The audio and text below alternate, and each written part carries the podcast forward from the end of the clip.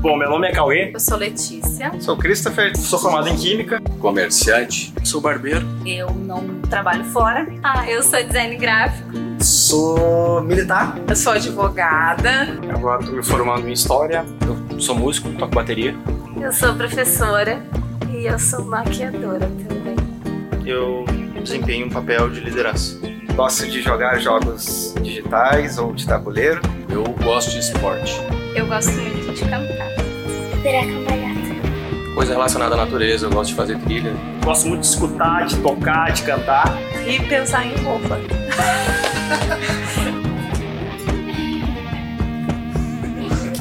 Gosto de viagens, cara. Me amarro estrada. Tenho três tatuagens. Sou pai, sou avô. Sou um cara tranquilo. Ansiosa.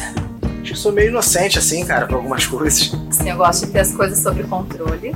Sou demais. Eu choro quando eu tô alegre, eu choro quando eu tô triste, eu choro quando eu vejo os outros chorar.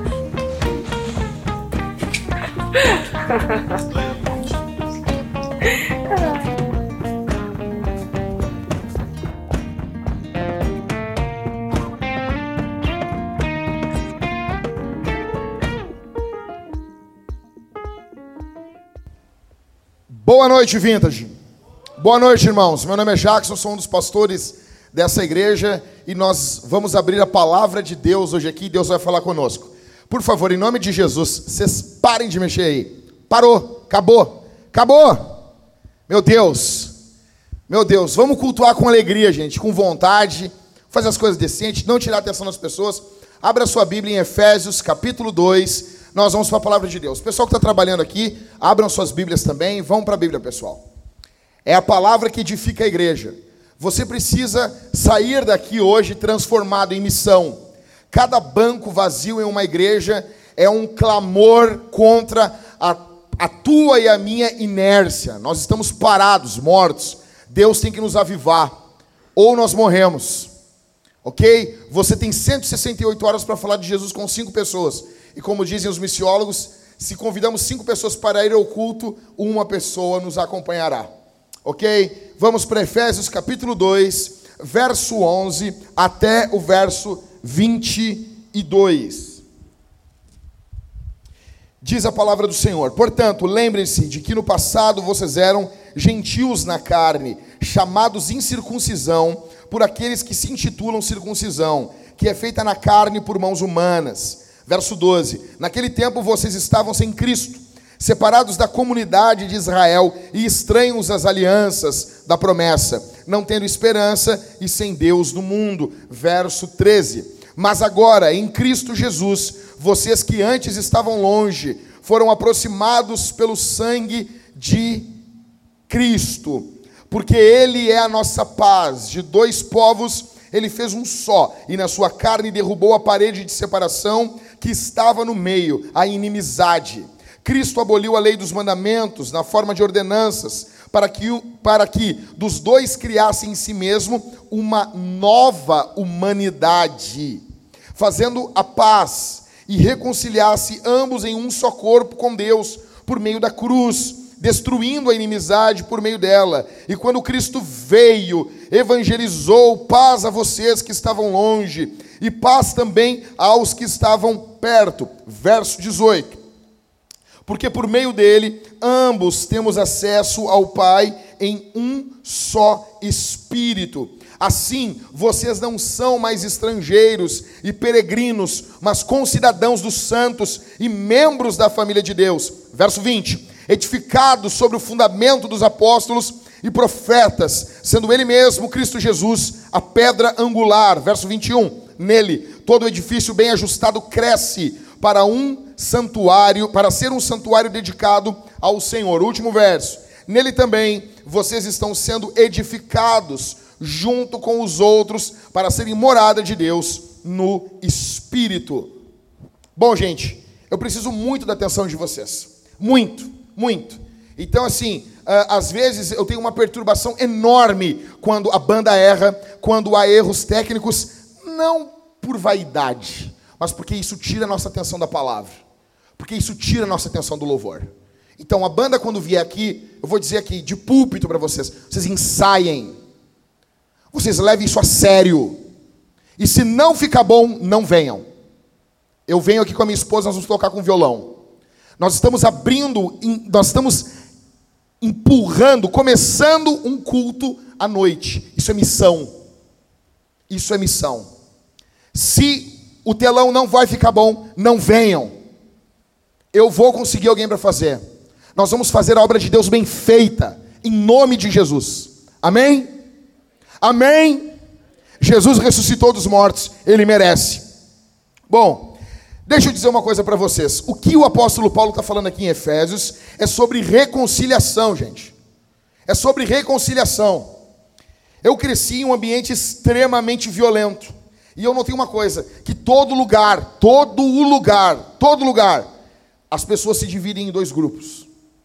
Todo lugar. Aonde você está, as pessoas se dividem em dois grupos.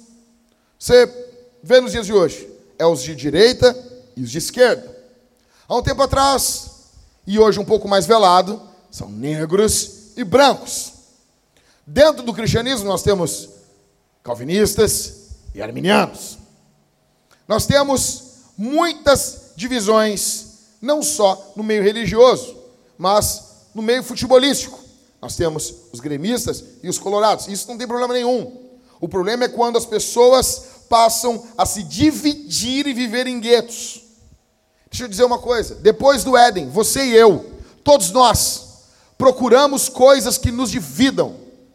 Todos nós amamos uma divisão. Você nota a dificuldade que é de matar a fofoca dentro da igreja. Vocês já viram alguma igreja onde a fofoca vai tomando conta, vai tomando conta, a dificuldade que é de destruir, de matar, de chamar o irmão e dizer: fala na frente, resolve isso. Uma dificuldade enorme. Nós vivemos um período de divisões físicas e culturais. Nunca estivemos tão divididos. E essa divisão, ela não é explicada sociologicamente, culturalmente. Ela é uma divisão extremamente ligada à condição espiritual que a nossa humanidade está. Depois do Éden, depois da queda, do pecado, a humanidade passou a estar dividida, distanciada de Deus. E essa divisão com o Criador, essa distância com o Criador, nos dividiu entre nós. A Bíblia fala aqui em Efésios capítulo 2 sobre um muro de separação que existia ali no templo. Deixa eu dizer uma coisa para vocês. Havia um muro que não permitia gentios chegarem até o templo, a parte santa do templo.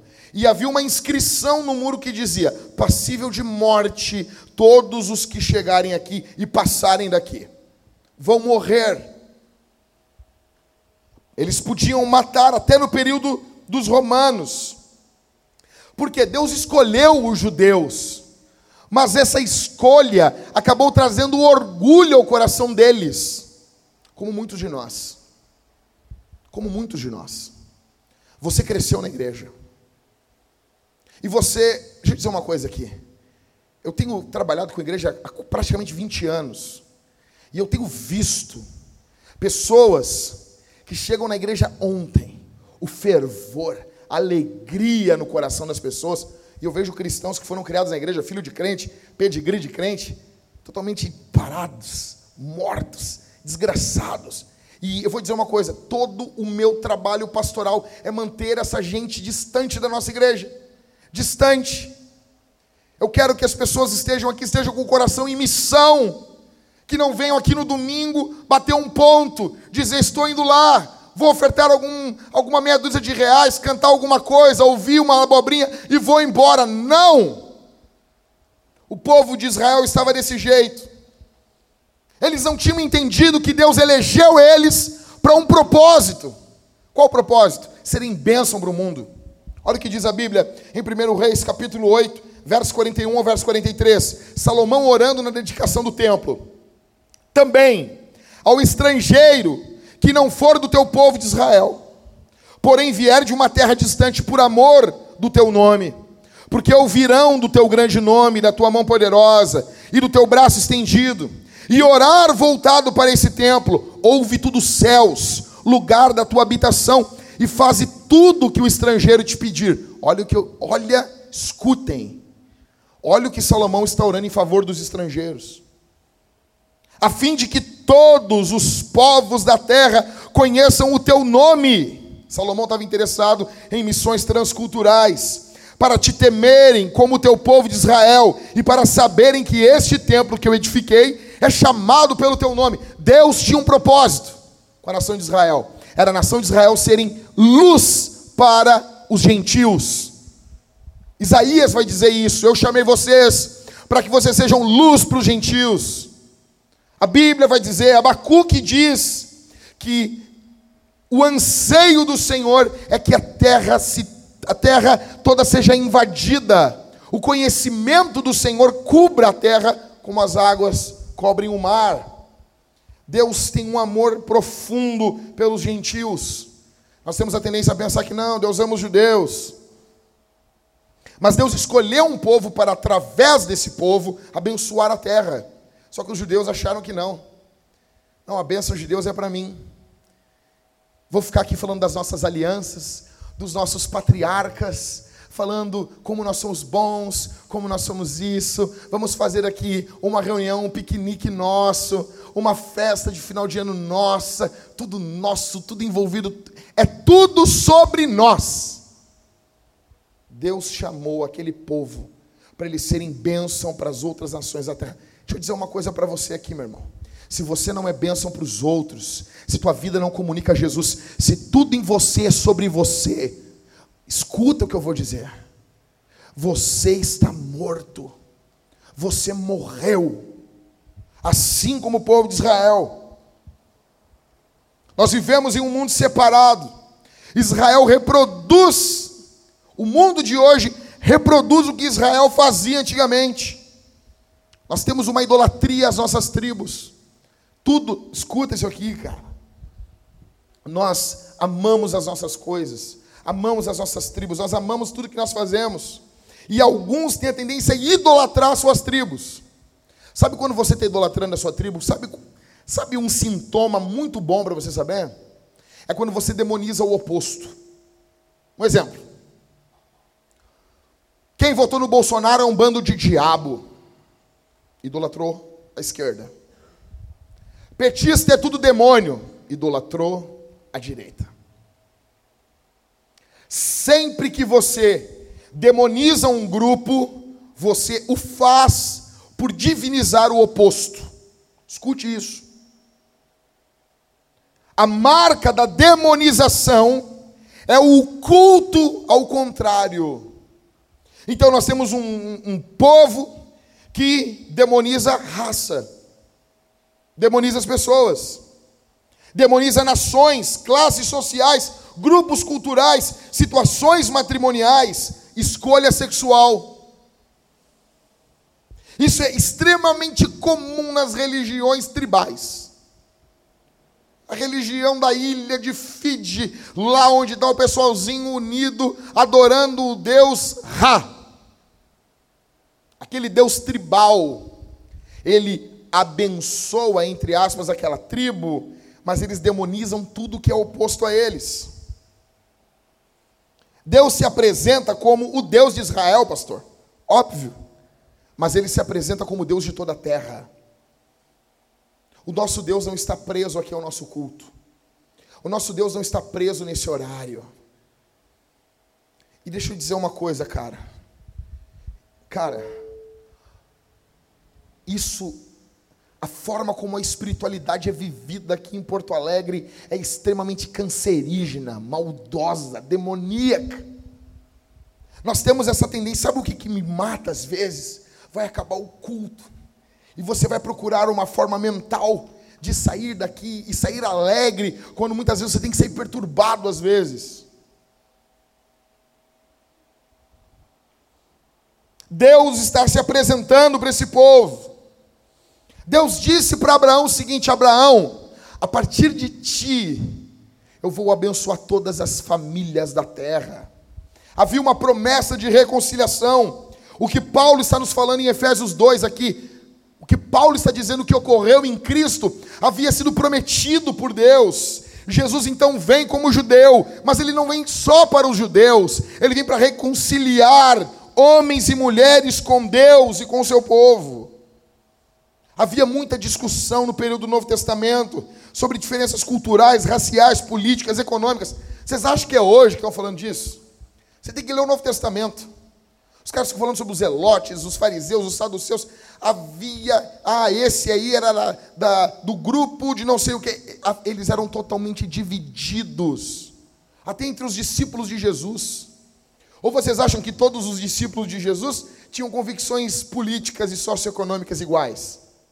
Não. Alguns dos discípulos tinham uma ideia de pegarem armas para fazer uma revolução.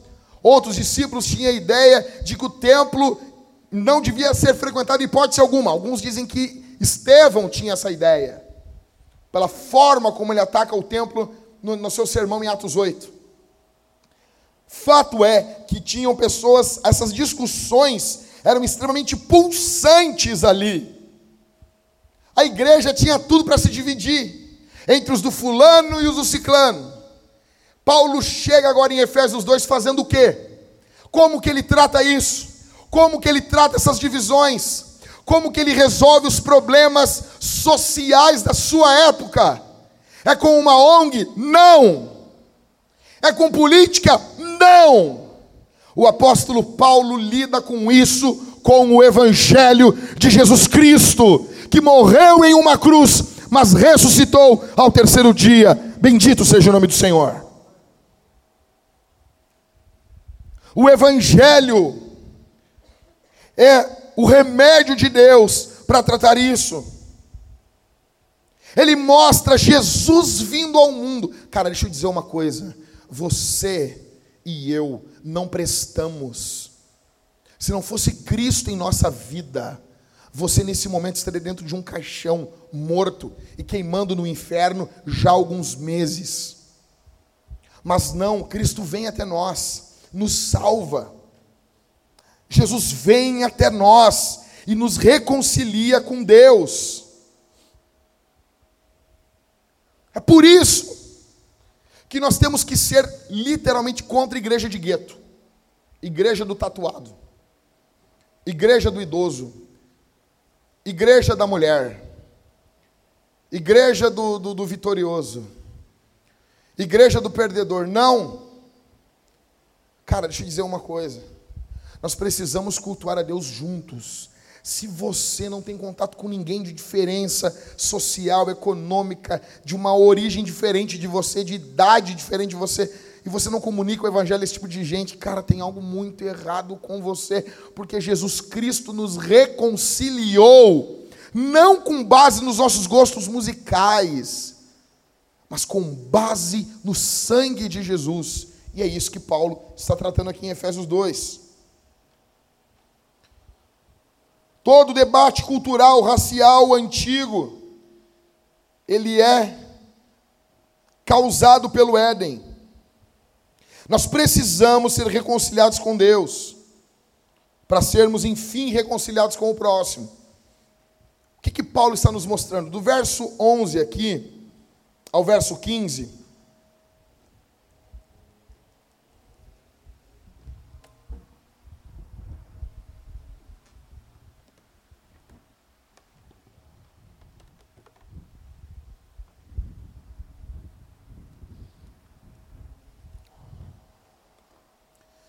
Do verso 11 ao verso 15,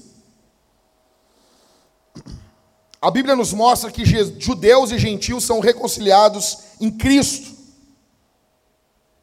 Existe uma divisão entre esses dois grupos, os circuncisos e os incircuncisos. Escuta aqui, cara. Incircunciso, quando a Bíblia diz os incircuncisão, é bem assim que eles eram chamados. Ah, lá está vindo, não é o pessoal da incircuncisão, não Está vindo os incircuncisão. É uma forma pejorativa. É um apelido, é um ódio. E, cara, nós botamos apelidos em pessoas que nós amamos ou pessoas que nós odiamos. Você pode ter certeza disso. Muitas vezes o apelido é uma forma de nós demonstrarmos ódio.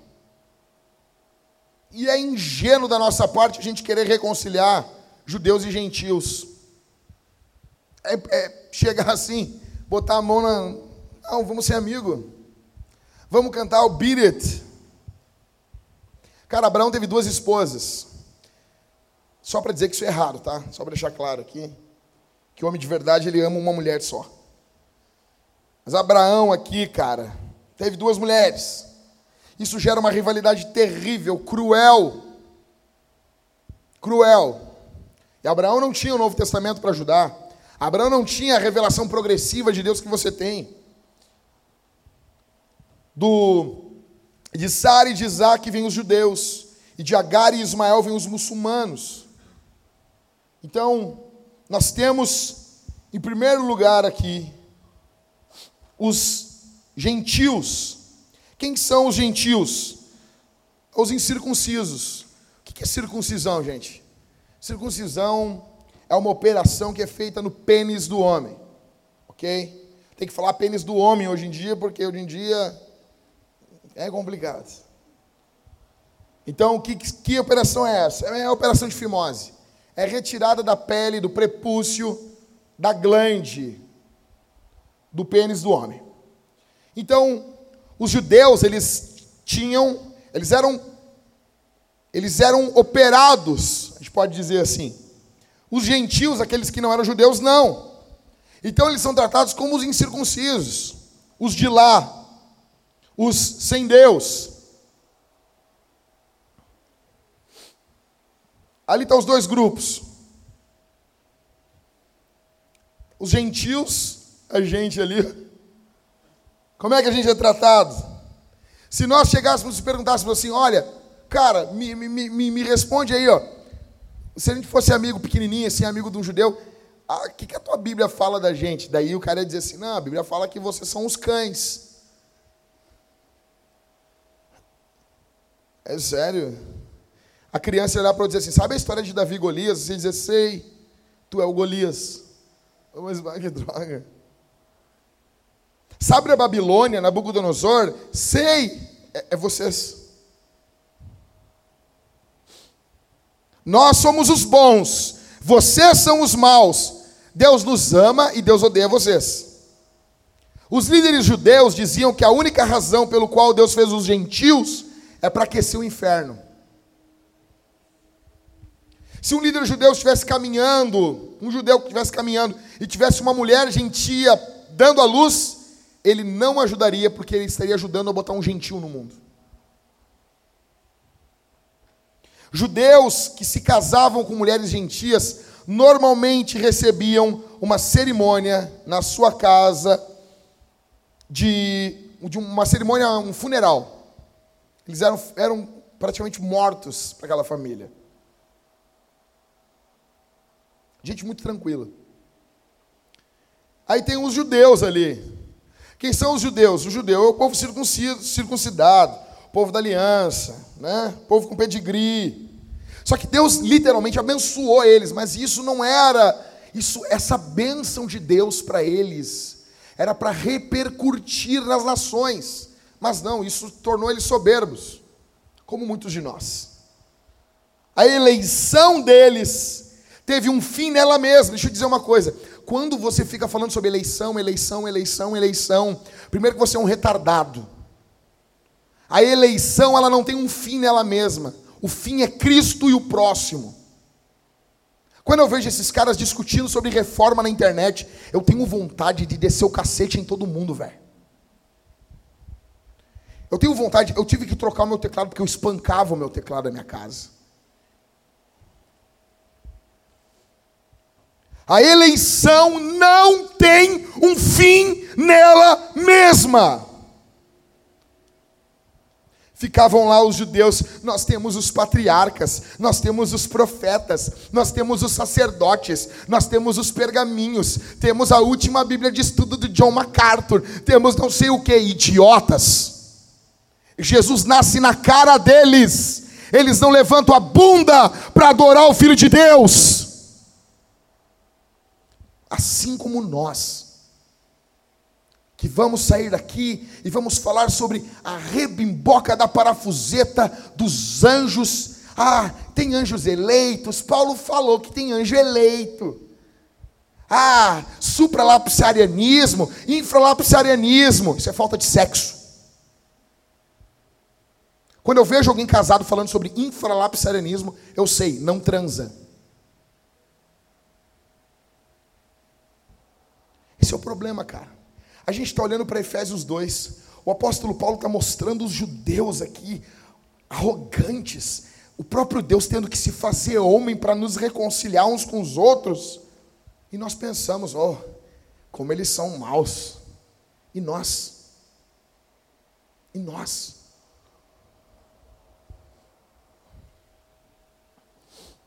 Como que você se convertia para o judaísmo?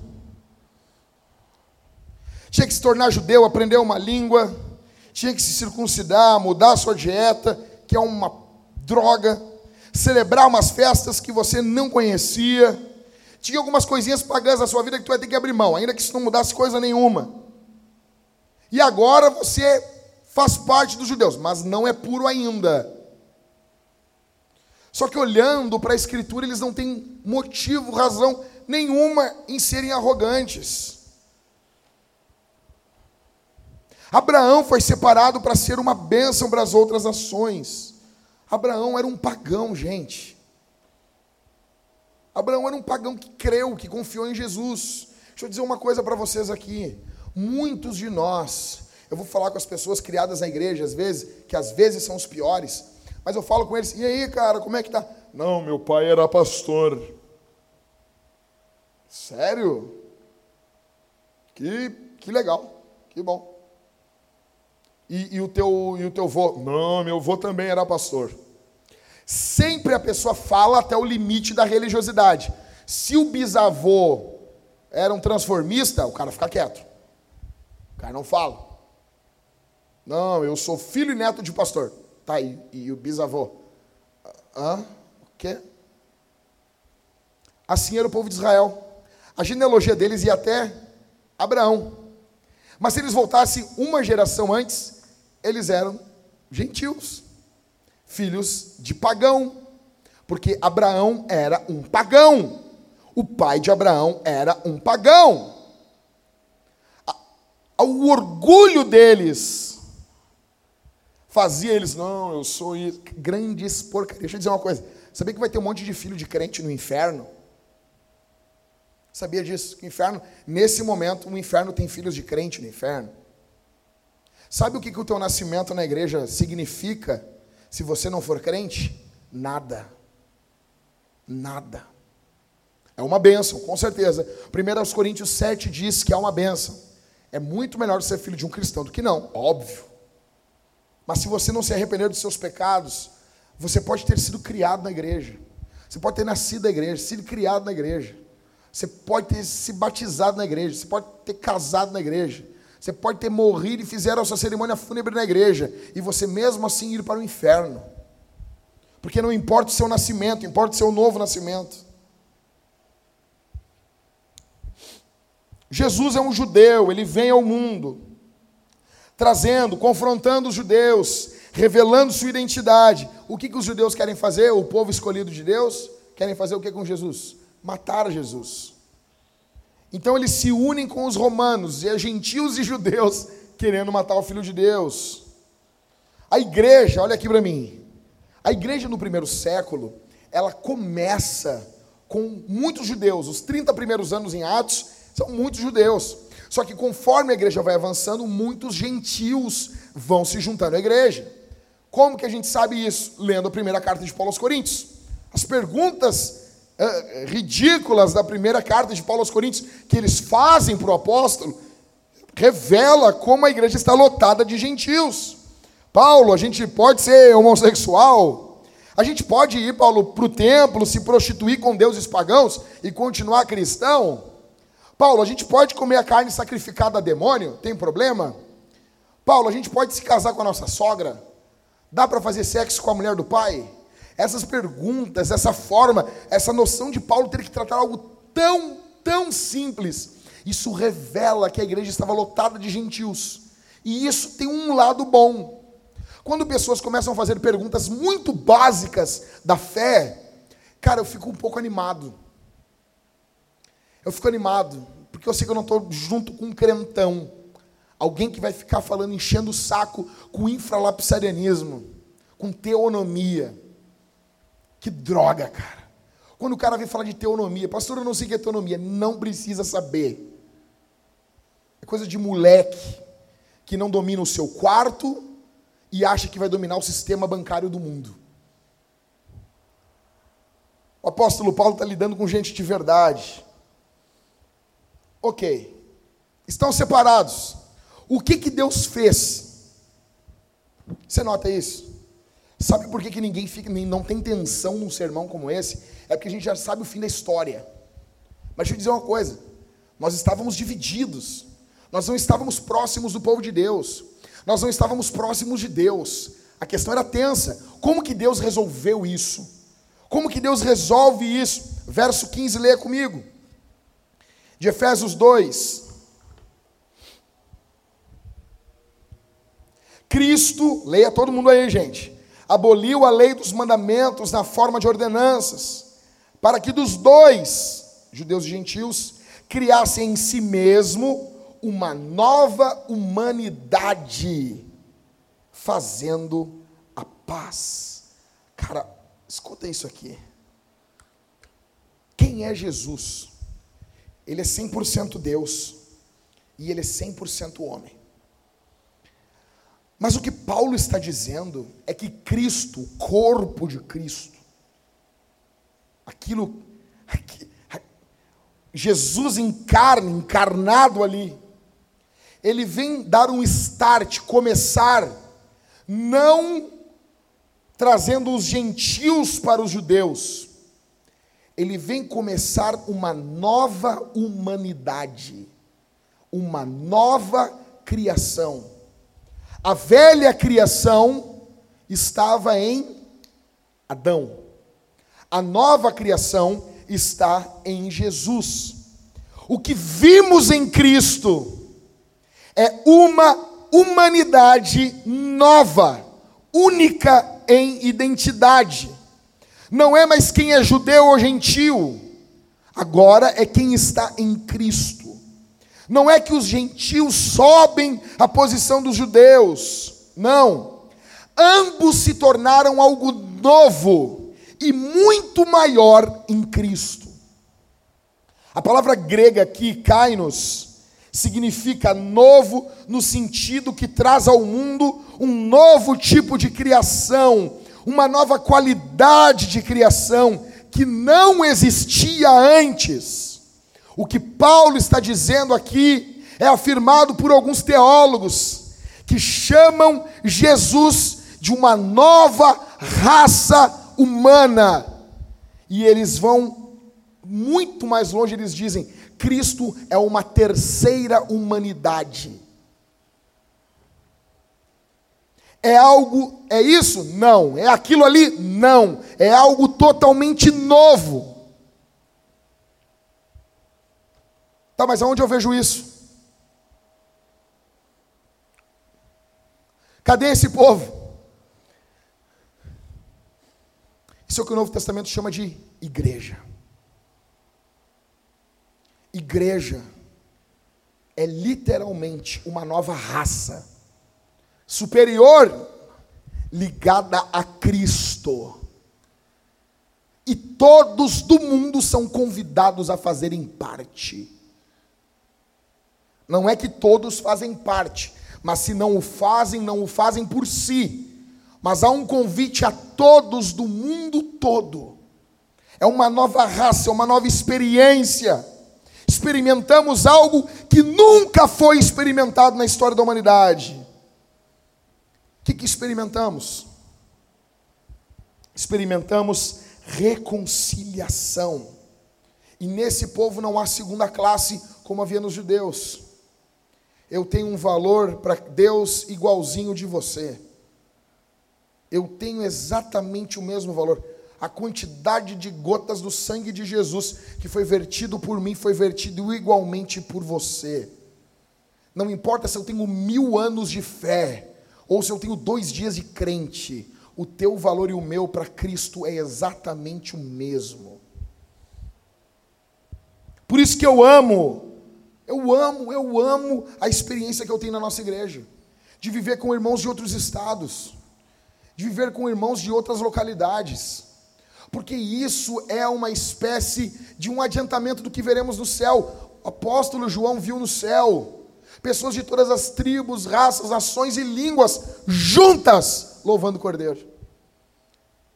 Tem noção que continuarão tendo culturas diferentes na eternidade? As pessoas pensam que não. Aí vem a Fernanda Brum e diz assim: quando o Brasil chegar no céu, ele vai chegar sambando. E os caras dizem: não, isso não. Não, ela está falando a verdade. É óbvio.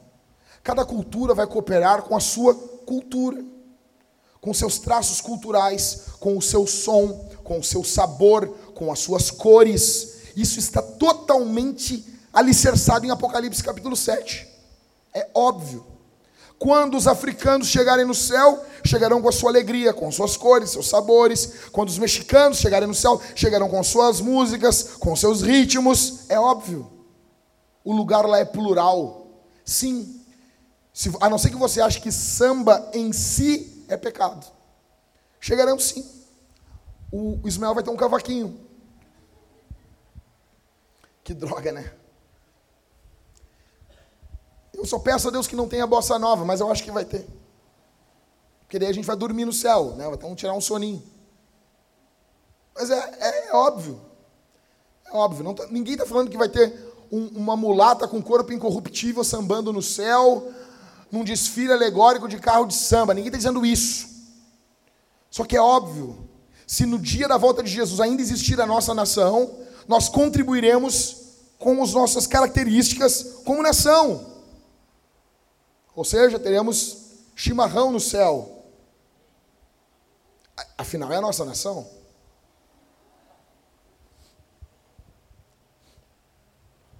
As coisas antigas, elas, elas podem explicar a gente, mas elas não nos definem. Por exemplo, eu sou gaúcho, mas a minha definição não é isso. Minha definição é Cristo. Há uma diferença enorme também, tem que ficar claro para nós, entre preferência cultural e preconceito cultural. Não há problema algum em ter preferência cultural, não há problema nenhum. Eu tenho preferências culturais. Tem coisas na nossa cultura que eu amo demais, demais. Hoje, tipo, agora a Linda me deu, me, me deu, me emprestou, meu caso, não sei, mas eu estou tomando chimarrão direto naquela cuia. Muito boa, muito boa. É bom ter novas experiências, novas aventuras. Uma cuia de chimarrão nova demais. Eu amo chimarrão. Eu amo o sabor da erva de chimarrão, da erva barão, prêmio. Eu amo aquela erva. Eu amo. Quando sobe, sobe aquele cheirinho, já me alegra, cara. É, eu acho que é que nem pessoas que gostam de café, deve ser mais ou menos isso. Então já me traz uma alegria. Parece que eu estou sendo cheio do Espírito Santo. Aí, estou lá sentado, terminando o sermão, ouvindo o último disco do Dream Theater pela milésima vez, tomando chimarrão. Eu disse, cara, isso aqui é o céu, velho. Isso aqui é o céu. Bíblia, rock progressivo, chimarrão. Só que, para mim, rock progressivo é extremamente superior a uma bossa nova. Só que eu não posso ter um preconceito. Eu não posso lidar com essas pessoas como eles são demônios, diabos. Não. Você tem os seus gostos, isso é muito bom. Você tem preferências culturais, isso é muito bom. Só que o que Paulo está nos mostrando aqui é que a parede de a, destru, a parede que nos separava foi quebrada. Agora temos em quê? Não temos mais judeus e nem gentios, temos Jesus. Temos Jesus. Dois. Você e Deus são reconciliados em Cristo verso 15 ao verso 18. Cara, tu tem que entender uma coisa: o pecado distanciou você de Deus. O pecado distanciou a mim de Deus. A maior reconciliação não foi a dos gentios e dos judeus. Não. A maior reconciliação foi entre nós e Deus. Se você não entende isso, você, ah, cara, eu acho o pecado algo tão simples. Ah, comer um frutinho lá, já deu tudo isso. Acho algo tão simples, é que você não conhece Deus. Mesma coisa eu chegar no Mateuzinho ali, dar um tiro de 12 no pé dele e dizer: Mateus, corre uma maratona para nós, por favor. O Mateus só com o cotoco do pé. Ele diz: Mateus, mas nem está doendo. Por quê? Porque eu não estou sentindo aquilo. Assim é o pecado. Ah, nem é tanto, não. Nós nascemos uma natureza rebelde. Olha o que diz a Bíblia, Efésios 2, do 15 ao 19. Cristo aboliu a lei dos mandamentos, na forma de ordenanças, para que dos dois criasse em si mesmo uma nova humanidade, fazendo o quê? Fazendo o quê? Verso 16: E reconciliasse ambos em um só corpo com Deus, por meio da cruz, destruindo a inimizade por meio dela. Verso 17: Quando veio, Cristo evangelizou paz a vocês, que estavam longe, e paz também aos que estavam perto. Verso 18: Porque por meio dele ambos temos acesso ao Pai em um só Espírito. Verso 19: Assim vocês não são mais estrangeiros e peregrinos, não são, mas concidadãos dos santos e membros da família de Deus. Vocês estão perto agora. Deus podia destruir todos nós aqui. Escuta isso aqui, gente. A simples chegada tua e minha diante de Deus sem Jesus causa nojo em Deus, causa ódio, asco em Deus. Você e eu só somos aceitos diante de um Deus Santo por causa de Jesus.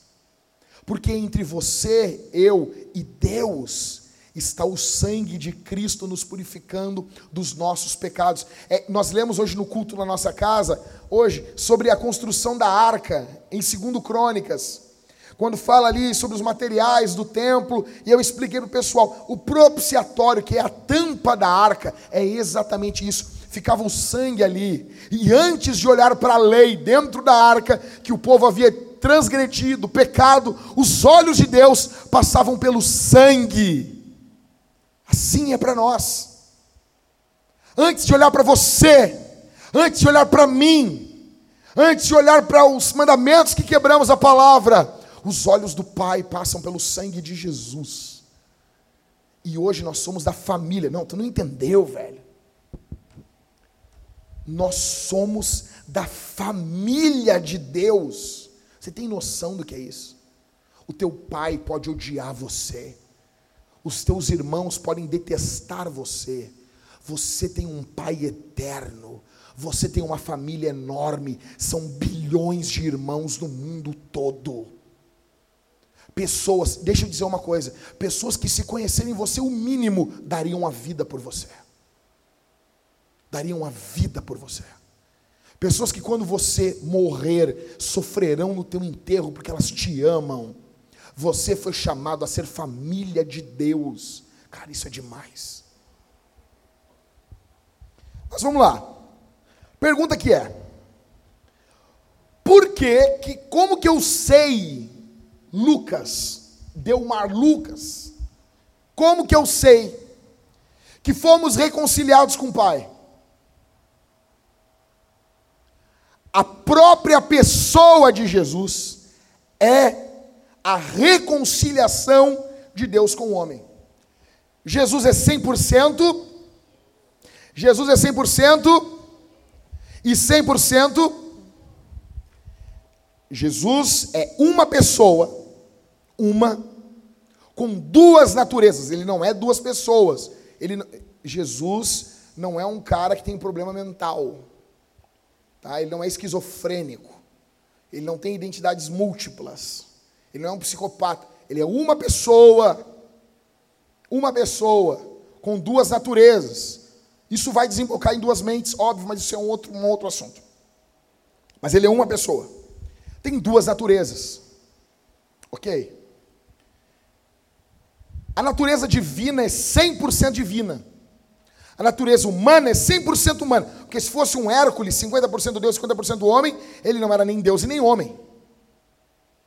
Ele era um híbrido. Não. Jesus é 100% Deus e 100% homem. Amém, vintage?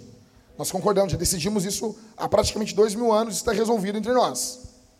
Acontece o seguinte: a presença, a pessoa de Jesus, a presença dele, ele ali como gente, é uma prova da reconciliação de Deus com o homem, porque a pessoa dele é Deus e homem reconciliados em uma pessoa só. Você tem noção do que é isso? Cara, sério, tu não entendeu. Tu tinha, tu tinha que dar um glória a Deus. Se você, você tinha, quem fala em línguas estranhas, tem o dom de línguas, devia ter falado baixinho assim. Por favor, você entendeu isso aqui? As duas naturezas de Cristo é a prova clara que Deus reconciliou homens e Deus. Ali em Jesus nós vemos uma nova humanidade, onde Deus e o homem estão em paz. Quem está em Cristo está naquele que tem paz entre Deus e o homem.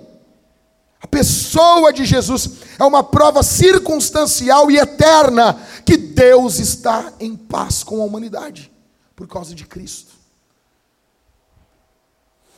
Quando Paulo trata isso em Efésios 2, verso 16, Paulo diz assim: E reconciliasse ambos em um só corpo com Deus, por meio da cruz, destruindo a inimizade por meio dela. Olha só, cara. O que nós estamos vendo aqui é que o corpo de Jesus é a união de Deus com o homem. E Paulo vai dizer depois aos Coríntios que a igreja é o corpo de quem? De Cristo. A igreja é o corpo aonde existe profunda reconciliação entre Deus e homem. O que nós provamos, o que é ser igreja? É provar dia após dia reconciliação. É por isso que uma igreja é destruída com fofoca. Porque mina a natureza da igreja. A natureza da igreja é o que? Reconciliadora. A natureza. Vocês nunca viram uma igreja. Eu já vi igreja sendo destruída por, por fofoca. Crente fofoqueiro é a pior coisa que tem. Porque nós temos no Evangelho hoje em dia ex-travesti. Nós temos no Evangelho hoje ex-ladrão. Nós temos no Evangelho hoje ex-picareta. Ex-isso, ex-aquilo outro, ex-matador. Mas eu nunca vi em 20 anos de crente ex-fofoqueiro. Por quê? Porque a fofoca é algo que a gente pratica logo depois de participar da ceia. A mulher falando mal do marido, o marido falando mal da mulher.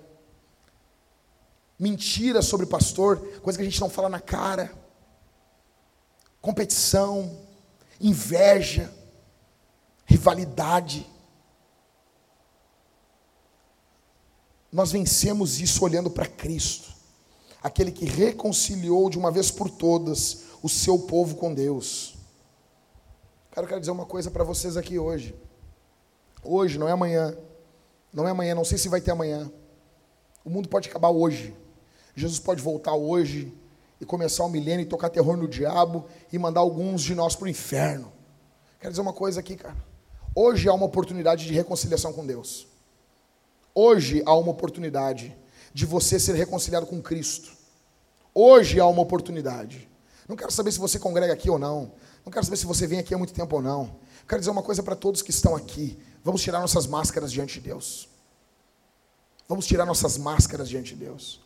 Em último, e não menos importante, você e os outros são reconciliados em Cristo. Do verso 19 ao verso 22, é isso que o apóstolo Paulo trata.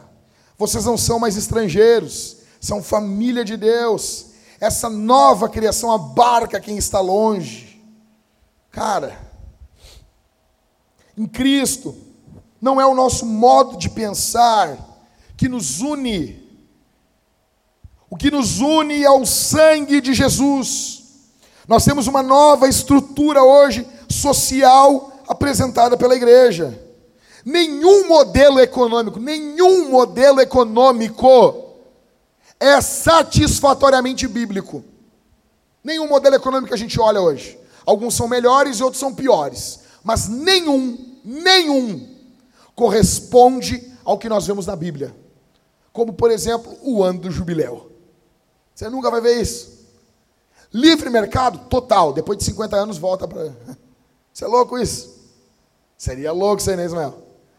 Não, mas vocês são comunistas. Não, não são. Livre mercado. Não, são capitalistas. Não são, ano jubileu. E a pessoa fica assim, meu Deus, o que, que eles são? Nós somos crentes. Somos crentes. Isso é demais, velho. Eu amo Jesus. Aí imagina, livre mercado total, mas não colha as suas colheitas. Se caiu algo no chão, não pega. Aquilo que fica ao redor da sua colheita não colhe. Por quê? Para o pobre. É dele. Deixa ele pegar. Imagina isso. Ah, então é comunismo. Não, não, livre mercado, a gente pode vender tranquilo e ficar rico. Cara, a igreja, a igreja, ela abarca isso muito mais ainda. Nós estamos dando a vida uns pelos outros, gente. Na época de Paulo, quando Paulo está escrevendo isso aqui, cara, os caras estão se matando nas ruas de Cesareia. Eles estão se matando uns aos outros por desavenças sociais, econômicas, religiosas. Eles estão se matando e Paulo está preso e declarando: fomos reconciliados. Tem noção do que é isso? Que loucura que é isso? chegar num mundo hoje que estamos prestes a ter uma guerra com a Venezuela e chegarmos e proclamarmos isso ao mundo: Ei, hey, Jesus reconciliou os povos.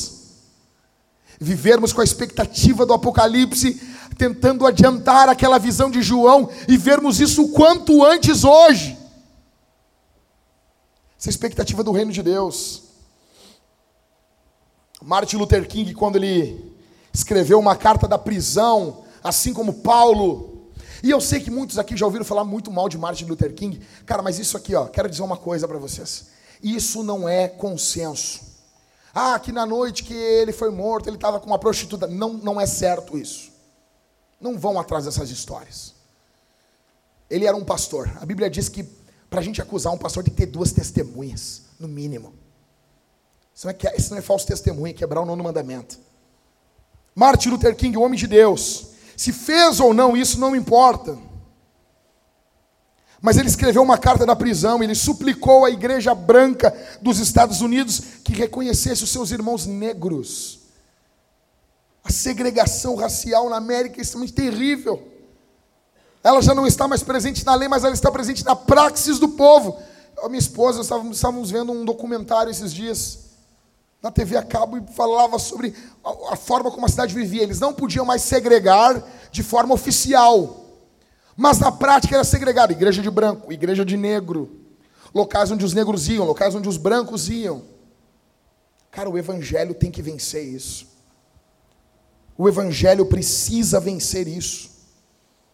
Porque, verso 20, o apóstolo Paulo diz que nós somos o templo.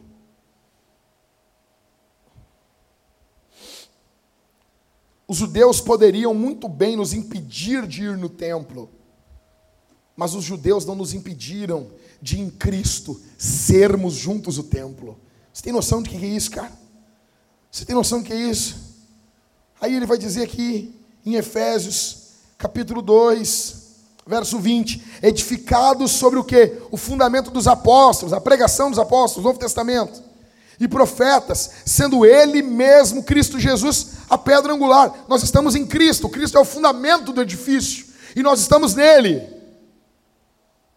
Nele, verso 21, todo edifício bem ajustado cresce. Uma igreja que está em Cristo, ela tem que crescer. Ela tem que crescer. Acabou. Acabou.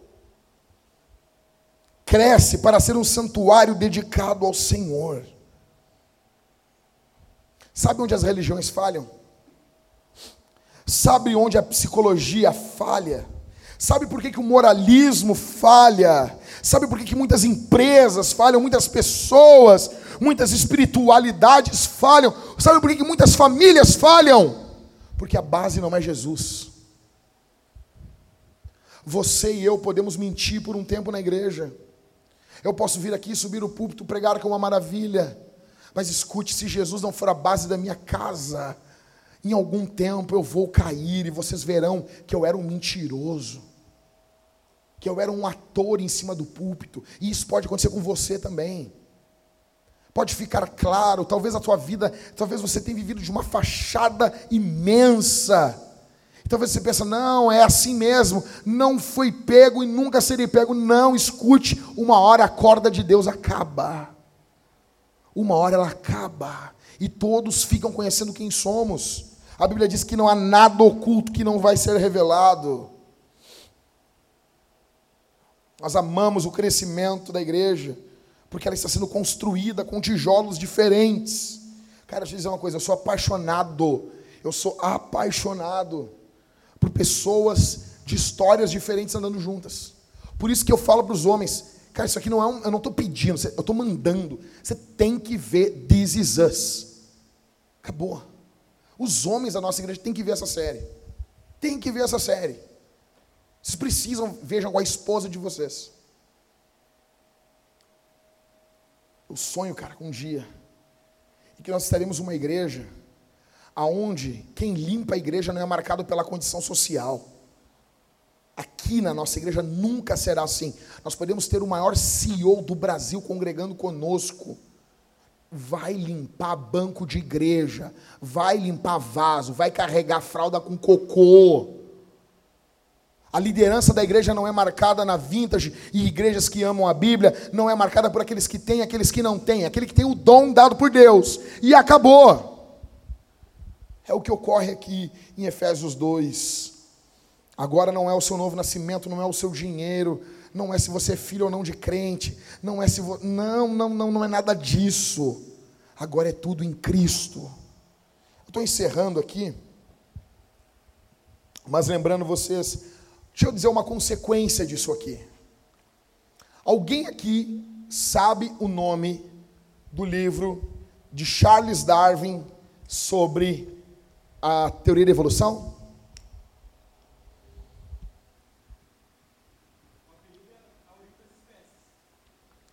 Não, não, não é esse nome. Isso aí é. Nem, cara, nem, nem o. Nem o Dawkins, nem esses caras sabem, eles não sabem. Olha o nome do livro. Nome completo do livro do Charles Darwin: Da origem das espécies por meio da seleção natural ou a preservação de raças favorecidas na luta pela vida. Pequeno nome, né? Os nomes dos livros antigos eles eram assim. O, o Jonathan Edwards tem, li, tem livros que o nome do livro é quase meio, meio livro a preservação de raças favorecidas na luta pela vida. Esse livro fala sobre preservação de raças favorecidas que lutam pela vida. Mas os caras vão tentar sempre cortar essa segunda parte. Sabe por quê? Porque essa cosmovisão gera racismo, assassinato, falta de empatia. Quando você diz que uma raça que prossegue, que avança, avança porque é superior. Avança porque é mais evoluída. Essa ideia de Hitler. Deixa eu dizer uma coisa, nós aqui acreditamos que você é uma pessoa, imagem de Deus. Que você tem uma dignidade única. E que se você está em Cristo, você foi elevado a uma posição que você ainda nem entende. A santidade, ela é uma, é uma, é uma resposta tão simplesinha que nós podemos dar ao que Cristo fez por nós. Uma vida santa que ama o Senhor e odeia o pecado é uma coisinha, cara, é o primeiro. É, é, sabe quando está vendo as criancinhas caminhando? Qual as crianças? Agora a Helena está caminhando, a, o, o Theo está caminhando, vocês estão vendo eles caminhando. Aqueles primeiros passinhos ali, nós chamamos na Bíblia de santidade.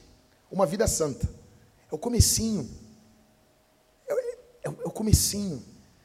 Jesus exaltou você, ele, literalmente. O termo é esse. Você foi exaltado por Cristo. Você foi assunto aos céus por Cristo. Você estava caído no mundo dos mortos mas o Senhor fez você assentar nas regiões celestiais em Cristo. Você foi levantado por Deus. A psicologia, com todo carinho pela psicologia, ela não tem como definir você. A pedagogia moderna, pós-moderna, não tem como definir você. Nem mesmo a biologia não tem como nos definir. É por isso que nós somos contra o racismo. É por isso que nós somos veementemente contra o aborto. É por isso que nós somos veementemente contra as maldades que estão sendo que estão acontecendo na Venezuela, estão sendo feitas na Venezuela.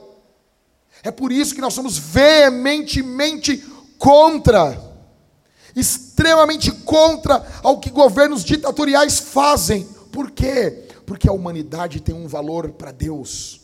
E aqueles que estão em Cristo, eles são uma nova humanidade. Cara, eu não sei. Mas se eu fosse você, eu ia voltar para casa, tendo noção que eu estava longe de Deus, e Deus me reconciliou com Ele, e eu ia querer me reconciliar com quem eu estou dividido. Se você, minha irmã, está dividida com seu marido, se você, meu irmão, está dividido com a sua mulher, se você está dividido com algum irmão, é obrigação sua agora se reconciliar com ele. Talvez você pode não, não ser mais o melhor amigo da vida, não. Mas há necessidade imensa de você ser humilde e se reconciliar com aqueles pelos quais Cristo morreu. Jesus Cristo nos reconciliou. Quem é você? Eu sou reconciliado. Sou reconciliado com Deus, com o próximo e com o povo de Deus. Quero orar por você. Feche seus olhos. Vamos orar. Vamos agradecer a Deus. E que essa semana, ah, meu irmão, ah, meu irmão, que essa semana você vive em missão de verdade. Você desligue o seu celular um pouquinho. Você um dia da semana não faça hora extra. Você visite alguém, você prega o evangelho na rua. Ah, meu irmão, segundo aos Coríntios diz, capítulo 5, que Deus nos deu o ministério da reconciliação. Nós temos um dom dado por Deus de ligarmos a humanidade a Deus por intermédio de Cristo Jesus. Que meu, meu irmão, que a sua vida exale missão essa semana. Pai, muito obrigado. Muito obrigado por ter enviado Jesus. Muito obrigado por ter enviado Cristo. Muito obrigado por ter vindo até nós. Muito obrigado por ter nos amado. Muito obrigado por ter nos cuidado. Muito obrigado por ter nos reconciliado. Em nome de Jesus. Em nome de Jesus. Ah, Senhor. Que haja confissão de pecados. Que haja abandono aqui essa noite de pecados diante do altar, diante da tua presença. Ó Deus, que nós viemos tirar a nossa máscara diante do Senhor.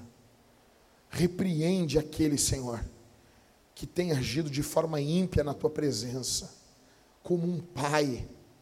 Faz isso, Senhor, mas também faz com misericórdia. Estende tua mão, estende tua mão, salva na noite de hoje. Cura na noite de hoje.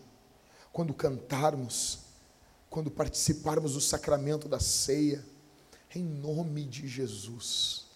Em nome de Jesus, eu te peço, ser exaltado entre nós, Senhor. Amém e amém.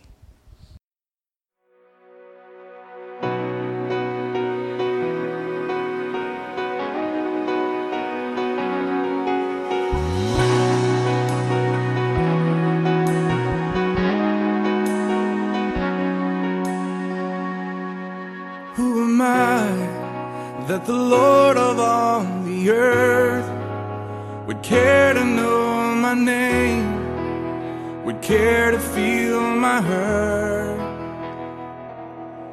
Who am I that the bright and morning star would choose to light the way for my ever wandering heart? Not because of who I am but because of what you've done, not because of what I've done, but because of who you are. I am a flower quickly fading, here today and gone tomorrow, a wave tossed in the ocean, vapor in the wind. Still, you hear me when I'm calling, Lord, you